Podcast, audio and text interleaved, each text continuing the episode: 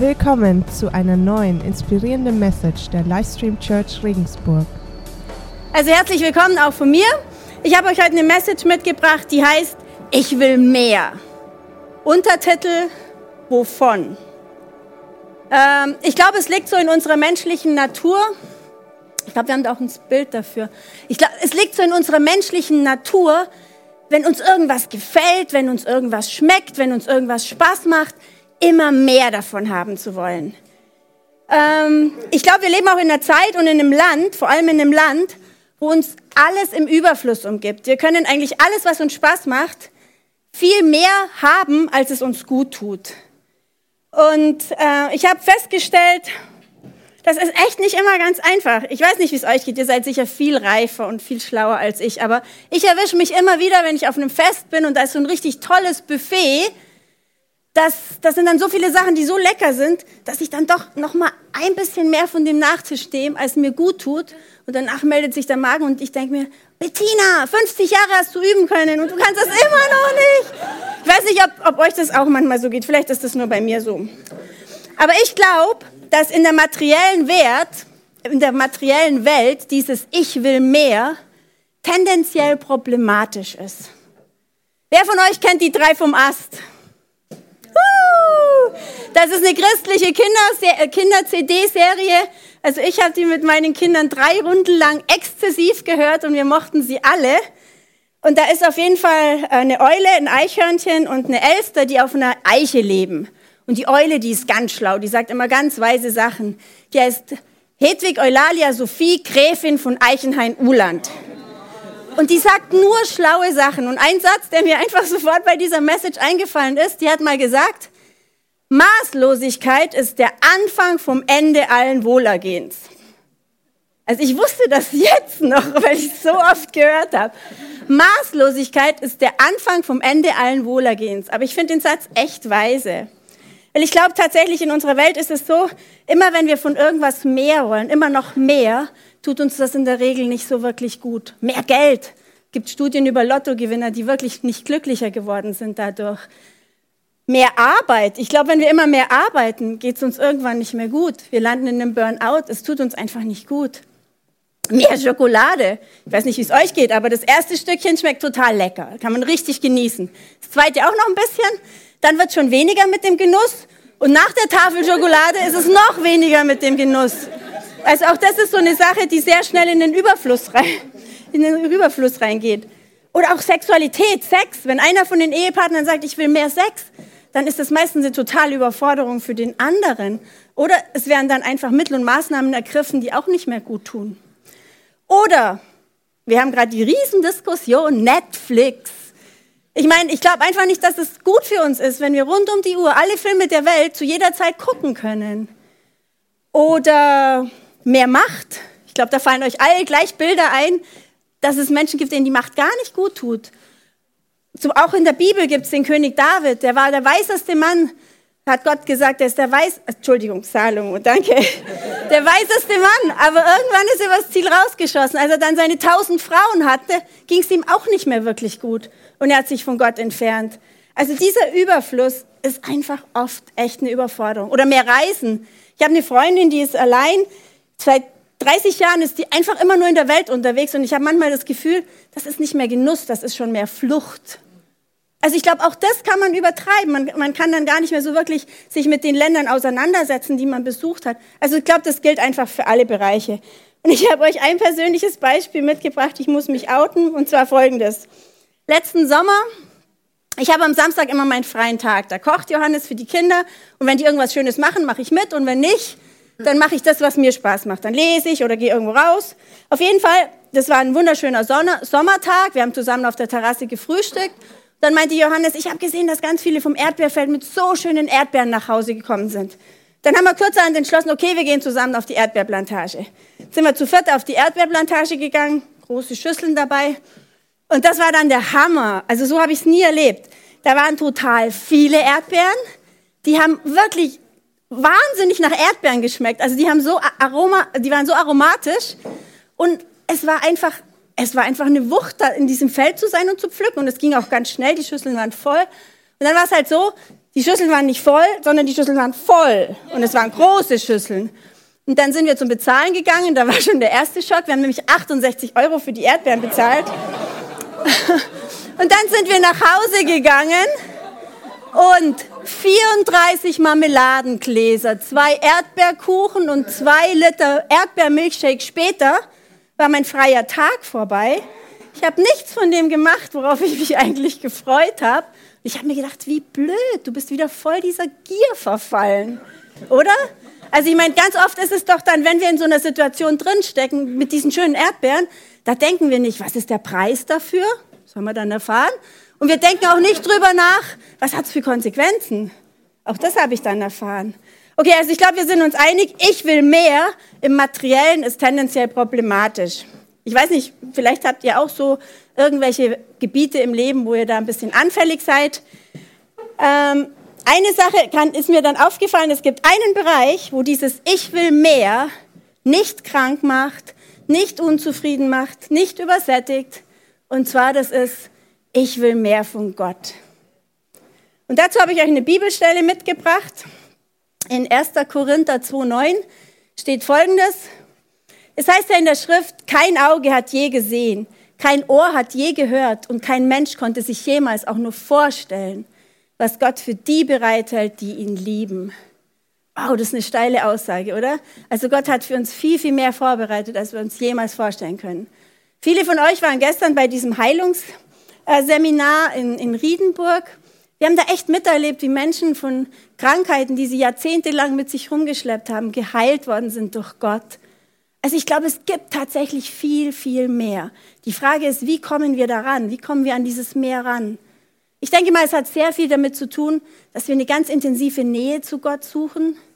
Es hat sehr viel damit zu tun, dass wir all die Hindernisse, all das, was uns von Gott trennt, ausräumen.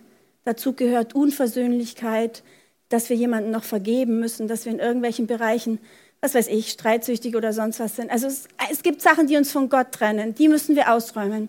Und wenn wir dann mit Gott eine immer intaktere Beziehung bauen, dann wird aus dieser Beziehung irgendwann auch ein Dialog. Es ist dann nicht mehr so, ich bete jetzt, lege Gott alles hin, was ich brauche und hoffe, dass er es mir gibt, sondern es wird so, ich bete und warte darauf, wie Gott auf mein Gebet reagiert. Und umso näher diese Beziehung und umso intensiver diese Beziehung wird, umso mehr erleben wir das Eingreifen Gottes in unserem Leben. Also ich erlebe zum Beispiel so oft, dass ich morgens, wenn ich die Bibel lese, eine Bibelstelle bekomme, die so 100% in meine gegenwärtige Lebenssituation passt, wo ich mir nur denke, wow, danke Gott, das war jetzt echt eine Ermutigung. Oder dass sich Lebensumstände, Abläufe im Alltag einfach so arrangieren, wo ich mir denke, Wahnsinn. Da sagt jemand ab, man ist erst enttäuscht, weil man sich den Termin freigehalten hat, aber dann passiert in der Zeit was so viel Wertvolleres und am Schluss weiß man, warum das war. Also es passieren dann plötzlich so interaktiv so viele Sachen mit Gott, wo man merkt, wow, der lenkt dein Leben, das ist einfach so grandios. Und das steigert natürlich dann auch die Verbindung und das Vertrauen. Aber die Voraussetzung ist natürlich, dass wir Gott vertrauen, dass das, was er macht, auch dann richtig ist, wenn wir es im Moment nicht verstehen. Weil ganz viele Sachen verstehen wir erst im Rückblick. Wir wissen erst im Rückblick, warum das jetzt so war und was das für eine Bedeutung hatte. Und ich habe euch eine richtig krasse Bibelstelle mitgebracht. Also ich finde sie einfach umwerfend und ich hoffe, dass es euch ähnlich geht. Und zwar, das handelt von dem Elisa, von dem Propheten Elisa. Der Elisa war ein Prophet im Alten Testament und der hatte eine total große Nähe zu Gott. Der hatte so viel Nähe, Gott hat mit ihm gesprochen und er hat ganz viele Wunder erlebt. Ganz kurz bevor diese Geschichte einsetzt, die wir jetzt gleich lesen, ist zum Beispiel Folgendes passiert. Da ist er mit seinen Prophetenschülern an den Jordan gegangen. Sie wollten Bäume fällen, weil sie was bauen wollten. Und dann ist die, der Axtkopf von der Axt weggebrochen. Also der Axtkopf ist ja so aus Eisen und der ist in den Jordan gefallen. Und dann ist er untergegangen. Und dann hat der Prophetenschüler gesagt, oh nein, die Axt war geliehen. Also der war in Not. Dann hat Elia einfach ein Stöckchen dahin geworfen, wo die Axt in den Jordan gefallen ist. Und dann ist das Eisenteil wieder aufgetaucht. Und der Prophetenschüler konnte das einfach nur so nehmen. Also der Elisa hat großartige Sachen vollbracht mit Gott, durch Gott oder einfach durch Gott, durch ihn, sagen wir mal so. Auf jeden Fall, dieser Elisa, da war folgende Situation. Der König von Aram wollte gegen Israel kämpfen. Er hat sich dann so kriegerische Strategien ausgedacht und das Krasse war, Immer was er sich ausgedacht hat, wo er seine Truppen stationieren möchte, wussten die Israeliten das schon und konnten praktisch schon Vorkehrungen treffen. Dann hat der König gesagt, also irgendwie muss ein Verräter in meiner Gruppe sein. Die wissen immer schon alles, das kann nicht mit rechten Dingen zugehen. Dann, hat, dann haben die Leute von ihm gesagt, nee, nee, bei uns ist kein Verräter. Aber die anderen, die haben diesen Propheten und der weiß schon immer, was du vorhast, bevor du es gedacht hast und gesagt hast und ausgeführt hast. Und dann hat der König von Aaron gesagt, ja, den müssen wir uns quasi schnappen. Und da setzt jetzt die Geschichte ein. Und zwar, die steht in 2. Könige 6, 13, ab 13. Er sprach, so geht hin und seht, wo er ist, also der Prophet, dass ich hinsende und ihn ergreifen lasse. Und sie meldeten es ihm und sprachen, siehe, er ist in Dothan. Da sandte er Pferde und Streitwagen und eine große Streitmacht dorthin. Und sie kamen bei Nacht und umzingelten die Stadt. Als nun der Diener des Mannes Gottes, also der Mann Gottes ist der Elisa, als nun die Diener des Mannes Gottes am Morgen früh, auf, als der aufstand und hinausging, siehe, da lag um die Stadt ein Heer mit Pferden und Streitwagen. Da sprach sein Knecht zu ihm, O weh, mein Herr, was wollen wir nun tun? Also die waren ein Stück in Not. Also der Elisa mit seinem Diener waren umzingelt und waren eingekreist von den Feinden. Und dann geht's weiter. Dann sagt der Elia, fürchte dich nicht, denn die, welche bei uns sind, sind zahlreicher als die, welche bei ihnen sind. Also ich bin sehr realistisch, was man von so einer Message mit nach Hause nimmt, weil ich weiß selber oft zwei Wochen später nicht mehr, was ich gepredigt habe. Dementsprechend weiß ich, wie viel ihr mit. Aber diesen Satz, wenn ihr irgendwas mit nach Hause nehmt, dann nehmt bitte diesen Satz oder schreibt ihn euch auf. Das ist der wichtigste Satz von dieser ganzen Message. Und der, wenn ihr den mitnimmt, der kann euch echt Kraft geben. Fürchte dich nicht, denn die, welche bei uns sind, sind zahlreicher als die, welche bei ihnen sind. Und Elisa betete und sprach, Herr, öffne ihm doch die Augen, damit er sieht. Da öffnete der Herr dem Knecht die Augen, so dass er sah. Und siehe, der Berg war voll feuriger Rosse und Streitwagen rings um Elisa her. Ist das nicht krass? Also die sind da in dieser Stadt, um die Stadt rum sind halt ein paar Streitkräfte von dem König. Und dann sieht der Elisa, der Mann Gottes, der sieht viel mehr, der sieht in dieser Herrlichkeit Gottes, diese, dieses ganze Tal voller Streitkräfte und feuriger Wagen, die Gott zu seinem Schutz aufgefahren hat. Und ich habe mir dann gedacht, wow, wenn wir immer sehen würden, was Gott zu unserem Schutz aufgefahren hat, wenn wir einfach auch diese Herrlichkeit Gottes noch viel mehr wahrnehmen könnten, was wäre das krass? Also immer mehr von Gott, das ist wirklich eine Richtung, die erstrebenswert ist, weil ich denke, Gott hat in unser Leben, in alle Herausforderungen, neben dem, was wir sehen, noch so viel anderes reingelegt an Hilfe, an Engel, wie immer das ausschaut, diese Hilfe. Es ist viel mehr da als das, was wir sehen. Und ich glaube, umso enger man mit Gott zusammen ist, umso mehr kann man dieses viel mehr wahrnehmen. Und ich habe mich dann gefragt, meine Güte, wie sehr lassen wir uns limitieren von dem, was wir verstehen können? Und dann habe ich mir gedacht, nee, das darf nicht sein, dass unser Verstand uns limitiert, von Gott Großes zu erwarten, weil es geht da ja um Gott und dass Gott natürlich andere Mittel hat, als die Geschöpfe, die er geschaffen hat, verstehen können, ist doch irgendwie total naheliegend, oder? Ich meine, der Gott, der die Schöpfung erschaffen hat, der da draußen alles so unfassbar toll gemacht hat, der hat doch Mächte, die viel größer sind, als unser Verstand erfassen kann. Könnt ihr da mitgehen? Ich freue mich übrigens immer, wenn so ein paar, wenn so ein paar Rückmeldungen kommen, dann fühle ich mich hier nicht so allein. Aber ich finde natürlich, es ist klar befremdlich, weil wir es mit unserem Verstand nicht erfassen können. Aber es ist unsere Entscheidung, ob wir uns trotzdem aufmachen und es verstehen oder es, es annehmen und für uns nutzbar machen wollen. Das ist komplett unsere Entscheidung. Weil Glaube ist, dass wir einfach viel größer denken, als wir verstehen können. Oder? Und ich glaube, deshalb ist mehr von Gott etwas, was unser Leben einfach nur viel größer macht. Und deshalb meine steile These, mehr von Gott, ich will mehr von Gott, tut uns total gut im Vergleich zu allem anderen, ich will mehr. Was heißt denn dieses Ich will mehr von Gott? Ich, was heißt das für uns so ganz praktisch? Ich glaube, es heißt für uns praktisch auf der einen Seite im Alltag, ich will mehr von Gott in meinen Alltag integrieren. Das heißt, ich will mehr verstehen, was er eigentlich will. Und dafür habe ich die Bibel. Ich meine, wir haben Gottes Wort, das jeder von uns zu Hause stehen hat. Manche in vielfacher Ausführung. wir können das echt nutzen und für uns nutzbar machen und uns da so richtig reinbegeben und echt in Erfahrung bringen wollen. Was will Gott eigentlich? Was hat er für Pläne mit unserem Leben?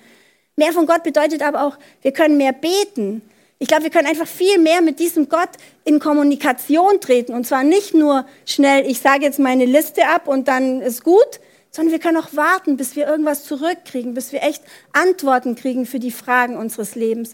Und ich denke, natürlich sieht dieses Ich will mehr von Gott in jedem Leben komplett anders aus. Wenn du jetzt heute hier bist und sagst, naja, ich habe da schon viel drüber gehört, aber so richtig für mich habe ich das noch nicht angenommen. Ich habe Jesus noch nicht so wirklich in mein Leben eingeladen. Dann ist das jetzt dein Schritt, ich will mehr von Gott. Dann ist dein Schritt jetzt, Jesus in dein Leben einzuladen. Dann hast du schon viel, viel mehr als vorher. Das ist die beste Entscheidung deines Lebens. Aber für den anderen heißt vielleicht, ich will mehr echt in seinem Wort forschen. Oder für wieder einen anderen heißt, kleinen Moment, ich will echt mehr beten, ich möchte echt mehr von ihm erfahren. Für wieder einen anderen heißt, ich möchte Gott einfach noch viel dankbarer sein. Ich möchte mein Leben in Lobpreis. Ich möchte einfach echt Gott für all das danken, was er mir täglich so selbstverständlich schenkt. Einfach im Lobpreis mehr. Und die Tirza, die hat uns jetzt ein kleines Zeug, oder nicht ein kleines, ein grandioses Zeugnis mitgebracht, das sie mit uns teilen möchte. Da geht es nämlich auch um, ich will mehr von Gott. Danke. Und zwar, vielleicht kennt ihr das manchmal, die Situation, wo ihr denkt, so, jetzt komme ich irgendwie echt an mein Limit. Ähm, ich hatte das jetzt, ähm, ja, vorletzte Woche war das, hatte ich das auch so, wo ich auf der Arbeit eigentlich so viel Stress hatte und das hatte, das ist irgendwie viel mehr, als ich überhaupt schaffe. Auch noch sehr schwierige Situationen mit schwierigen Entscheidungen und darüber hinaus dann auch wieder für mich persönlich einiges, ähm, ja, wo viele Fragen da waren und einfach viel los war. Und ich das Gefühl hatte, so, pff, ich komme jetzt irgendwie gerade echt an mein Limit persönlich. Und ähm, ich hatte dann unter der Woche den Gedanken, so, ich brauche jetzt echt mal eine richtig intensive Zeit mit Gott. Also nicht jetzt einfach nur mal so schnell abends, morgens irgendwie zwischendurch beten oder so. Und ich hatte auch das Gefühl, ich schaffe das zu Hause nicht. Ich kriege das zu Hause nicht hin, weil ähm, ich kann mich da nicht richtig konzentrieren. Also ihr kennt das bestimmt alle, man ist halt super abgelenkt zu Hause oder so halt in seinem Alltag. Und dann dachte ich, mh, hm, vielleicht gehe ich ja mal ins Gebetshaus nach Augsburg, vielleicht kennen das manche von euch. Ähm, da ist ein großer Gebetsraum, da läuft immer Lobpreis, manchmal live, manchmal einfach vom Band und ähm, man kann da einfach reinkommen und einfach da sein im Gebet vor Gott. Und dann hatte ich diesen Gedanken, habe gedacht, na gut, das machst du vielleicht am Samstag. Und dann kam der Samstag und ähm, ich hatte eigentlich so viel zu tun. Ich hätte irgendwie gedacht, jetzt bei dem Wetter auch noch da nach Augsburg fahren, voll die weite Strecke und nee, ich kann das doch auch zu Hause machen. Äh, muss ich jetzt auch nicht extra dahin. Aber dann morgens, als ich dann ähm, ja, in den Tag gestartet bin, hat mich das irgendwie nicht losgelassen. Und ich ähm, dachte so, nee, das musst du jetzt irgendwie doch machen, weil sonst geht es dir ständig hinterher. Und bin nach Augsburg gefahren. Und ich muss sagen, als ich da hingefahren bin, das war schon irgendwie so mega cool, weil ich dachte so, cool, ich fahre jetzt irgendwie zu Gott. es ist irgendwie so, ich habe mich echt so irgendwie danach gesehen, halt irgendwie Gott zu begegnen. Und ich habe mich jetzt auf die Suche gemacht danach. Und das war dann irgendwie cool. Dann war ich da und ähm, es ist sowieso eine richtig coole Atmosphäre da, weil das, der Raum ist schon irgendwie so voller Gebet und, und Heiliger Geist und so und du bist dann da und kannst einfach da sein. Und ich konnte mich echt auch super auf Gott konzentrieren und Gott hat so coole Sachen in dieser Zeit irgendwie zu mir geredet. Ich konnte voll auftanken. Er hat auch ähm, mir eine Bibelstelle gegeben, einfach so, also eine Stelle, ohne dass ich wusste, was da ist. Und ich habe es aufgeschlagen und es war so, Wow. Voll gut. Also es hat mir mega gut getan. Ich konnte da super auftanken. Und ich habe echt gemerkt, ja, so das ist, was wir mehr brauchen. Das ist das mehr, was wir mehr brauchen. Und ähm, gerade eben im Lobpreis hatte ich auch das Gefühl, dass ich noch was anderes mit euch teilen sollte. Und zwar hat es auch damit zu tun, wer mich ein bisschen besser kennt, der äh, weiß, dass ich vor kurzem eine bisschen schmerzhafte Trennung hatte.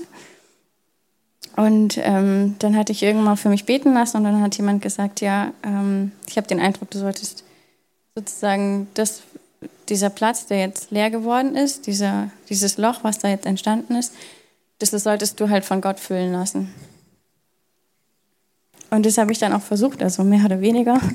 Manchmal war es dann weniger Gott und mehr andere Sachen oder so, aber letztendlich war das, glaube ich, das Beste, was ich überhaupt machen konnte in der Zeit. Und was mir echt äh, wirklich viel Kraft gegeben hat und was mir jetzt auch hilft, glaube ich, überhaupt jetzt hier so zu stehen und ja, weiterzugehen. Voll gut, vielen Dank. Danke.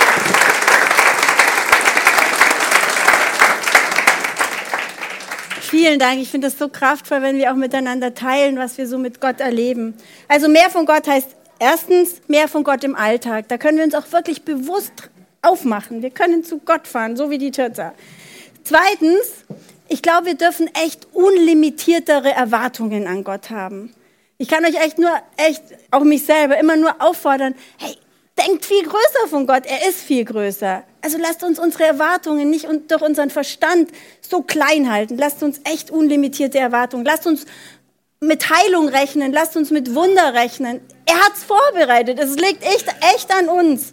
Und das Dritte ist, umso mehr und enger wir mit Gott zusammenleben, umso mehr werden unsere Anliegen seine Anliegen. Unsere Gebete drehen sich dann nicht immer nur um uns, sondern unsere Gebete drehen sich um seine Herrlichkeit. Es geht uns darum, dass seine Herrlichkeit hier immer sichtbarer wird, dass seine Kirche hier immer stärker wird. Also unsere Anliegen werden dann seine Anliegen. Und da gibt es auch eine sehr schöne Bibelstelle im Jakobus. Jakobus war übrigens der leibliche Bruder von Jesus. Und dieser Jakobusbrief ist total lesenswert. Das ist so wie ein Handbuch fürs Leben. Jakobus fordert uns auf, Täter des Wortes zu werden. Da sind viele Konfrontationen drin, viele Herausforderungen, aber auch viel Aufforderung zur Hingabe an Gott. Also den kann ich euch echt empfehlen, dass ihr euch den jetzt mal in nächster Zeit vornehmt, weil der ist echt kraftvoll, wenn wir tiefer mit Gott unterwegs sein wollen. Ja, also mehr von Gott tut uns auf jeden Fall gut. Jetzt habe ich mich gefragt, wie sieht denn eine Kirche aus, die so richtig groß von Gott denkt? Und da muss ich sagen, da war ich dann oft wieder, oft auch so ein bisschen über mich selber enttäuscht, wo ich mir gedacht, gedacht habe, boah, ich lebe so oft ein Leben wie alle anderen auch, die Gott nicht kennen. Dann habe ich mir gedacht, das kann doch nicht sein.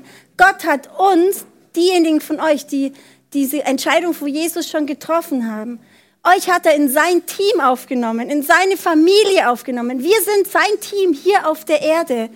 Und das steht wunderbar beschrieben in 1. Johannes 3.1. Da steht, Seht doch, wie groß die Liebe ist, die uns der Vater erwiesen hat. Kinder Gottes dürfen wir uns nennen und wir sind es tatsächlich.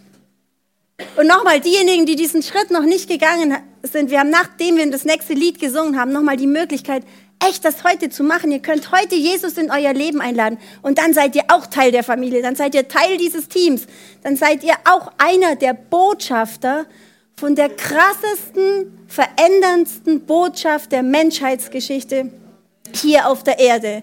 In dem Moment, wo ihr in dem Team seid, seid ihr die Botschafter. Und dann denke ich mir, wow, die Kirchen, alle Kirchen sind ein Schaufenster von Gottes Herrlichkeit auf der Erde.